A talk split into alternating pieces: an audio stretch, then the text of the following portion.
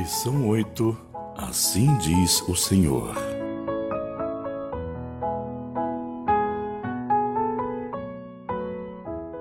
Texto base: 1 Reis, capítulo 1, verso 17.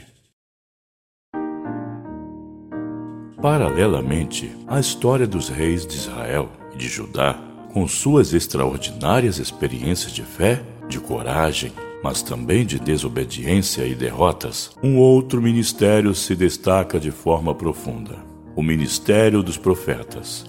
No Antigo Testamento, o ministério profético surgiu a partir de Moisés, que falava da parte do Senhor. Números 11, verso 25. Esse ministério também teve um grande destaque no tempo de Samuel, em 1 Samuel 3:20. Mas foi no período da monarquia em Israel que o ministério profético se desenvolveu com grande intensidade. O significado mais comum para designar a pessoa e o ofício do profeta seria aquele que fala em nome de Deus e que interpreta de forma inequívoca a sua vontade para o ser humano. Podemos ver isso de forma clara nos escritos profetas como Isaías e Jeremias, contemporâneos da monarquia em Israel. Assim, o profeta é tanto aquele que proclama a mensagem da parte de Deus, quanto aquele que prediz os acontecimentos decorrentes da desobediência em relação a essa mensagem.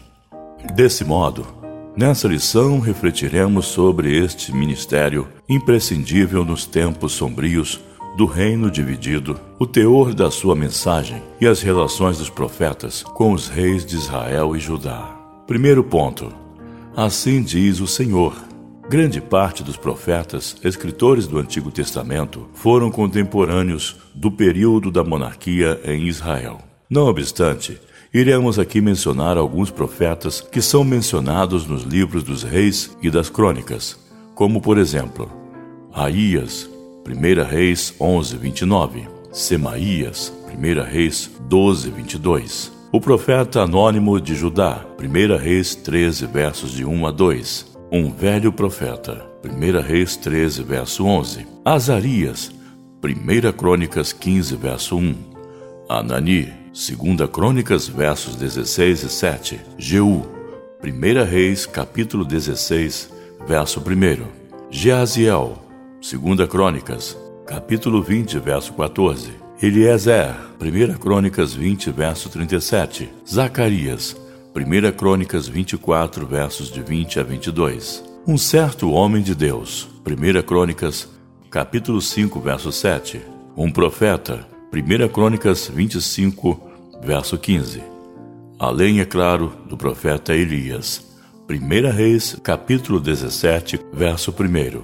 E o profeta Eliseu, em 1 Reis, capítulo 9, verso 1. Ora, essa longa lista de profetas que vieram e profetizaram nesse período mostra que o povo de Deus não ficou sem os mensageiros que falaram da parte do Senhor.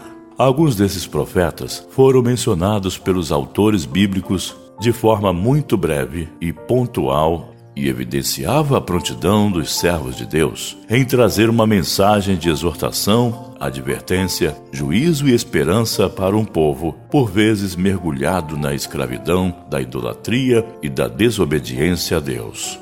Assim, a vigilância e a fidelidade ao Senhor atestaram que aqueles homens eram diferentes dos demais. Eles foram reconhecidos como pessoas às quais só podia confiar como alguém que falava em nome do Senhor. Por conseguinte, outra observação aqui diz respeito ao fato de que algumas dessas menções aconteceram a partir de situações inesperadas. Analogamente, muitas vezes coisas semelhantes acontecem conosco. Somos instigados a falar sobre e em nome do Senhor em lugares inesperados, como, por exemplo, o nosso local de trabalho, nossa classe, na escola, no ponto de ônibus, com um amigo. Mas a prontidão, a vigilância e a fidelidade ao Senhor devem sempre estar em nossa vida para sermos usados por Ele. Segundo ponto: a mensagem dos profetas. Uma das características mais marcantes do ministério dos profetas expresso nos livros dos reis e das crônicas, era o compromisso com a verdade e com a fidelidade no teor da mensagem.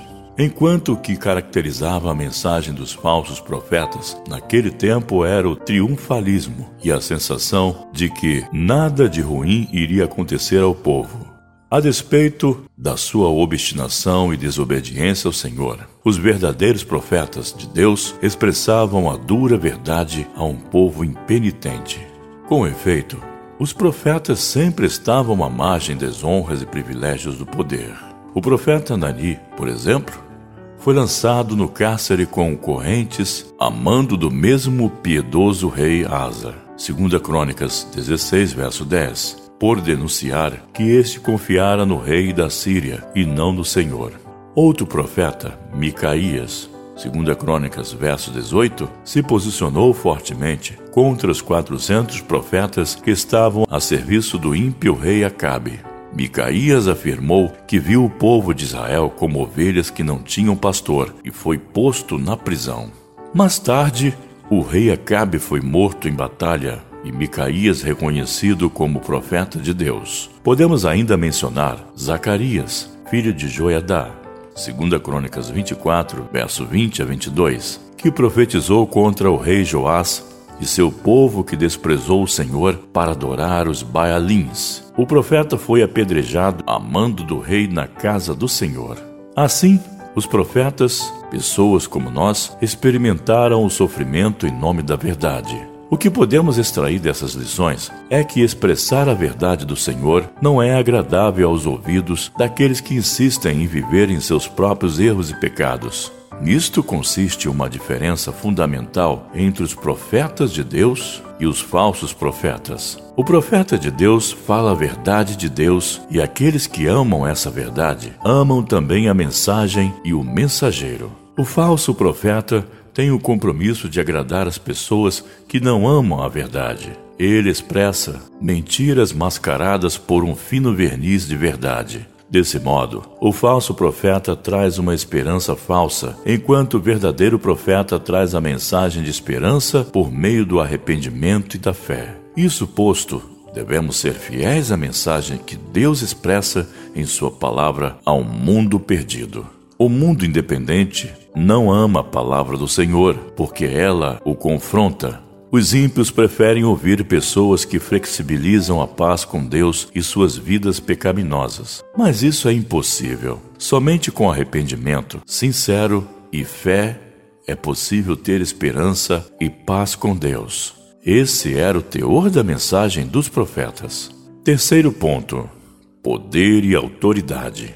Em conformidade com isso, Há algo interessante que podemos perceber no ministério dos profetas e no relacionamento desses com os reis. Muitas vezes, os reis possuíam poder, mas a autoridade estava com os profetas. Alguns episódios atestam isso. Por exemplo, o profeta Semaías orientou da parte do Senhor ao rei Roboão que não lutassem contra Israel e ele obedeceu.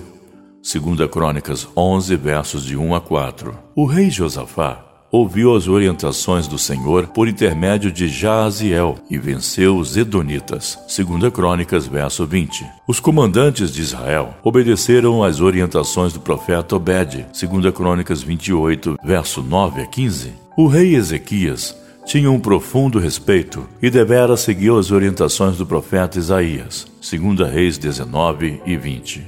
Assim, mesmo que os reis de Israel e Judá fossem o poder máximo existente, a autoridade espiritual dos profetas o fazia sobressair em dignidade e respeito por parte do povo e do próprio rei.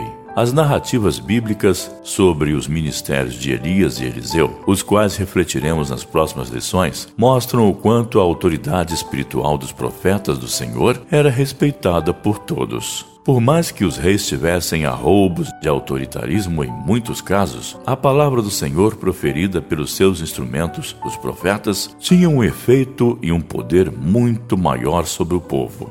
Podemos extrair algumas lições importantes aqui. Primeiramente, a autoridade espiritual vem de Deus para um coração aberto em obedecer. Se por um lado o Senhor enviava e comissionava o profeta. Este, por sua vez, era obediente em ouvir a voz do Senhor e se comprometia com a mensagem. O episódio do velho profeta, em 1 Reis 13, verso 11, nos ensina que o fato de ter o privilégio de ser portador dos oráculos de Deus nem sempre quer dizer que um profeta é obediente à orientação de Deus. Portanto, como portador da mensagem de Deus, temos o compromisso em obedecê-la, custe o que custar.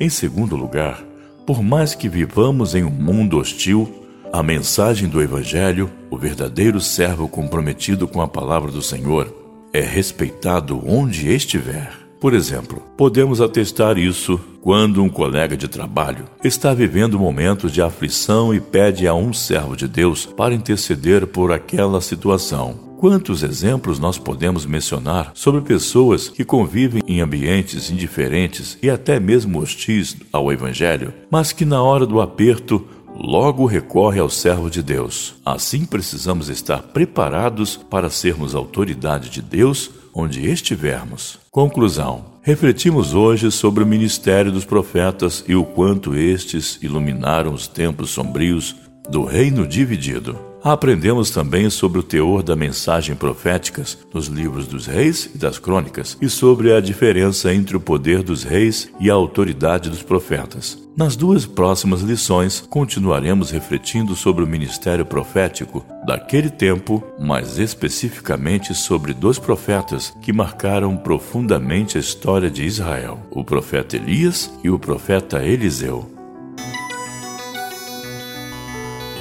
Para pensar e agir. Como cristãos, como tem sido o nosso testemunho de fé para as pessoas? Você já foi tentado a flexibilizar a mensagem da palavra de Deus para agradar alguém?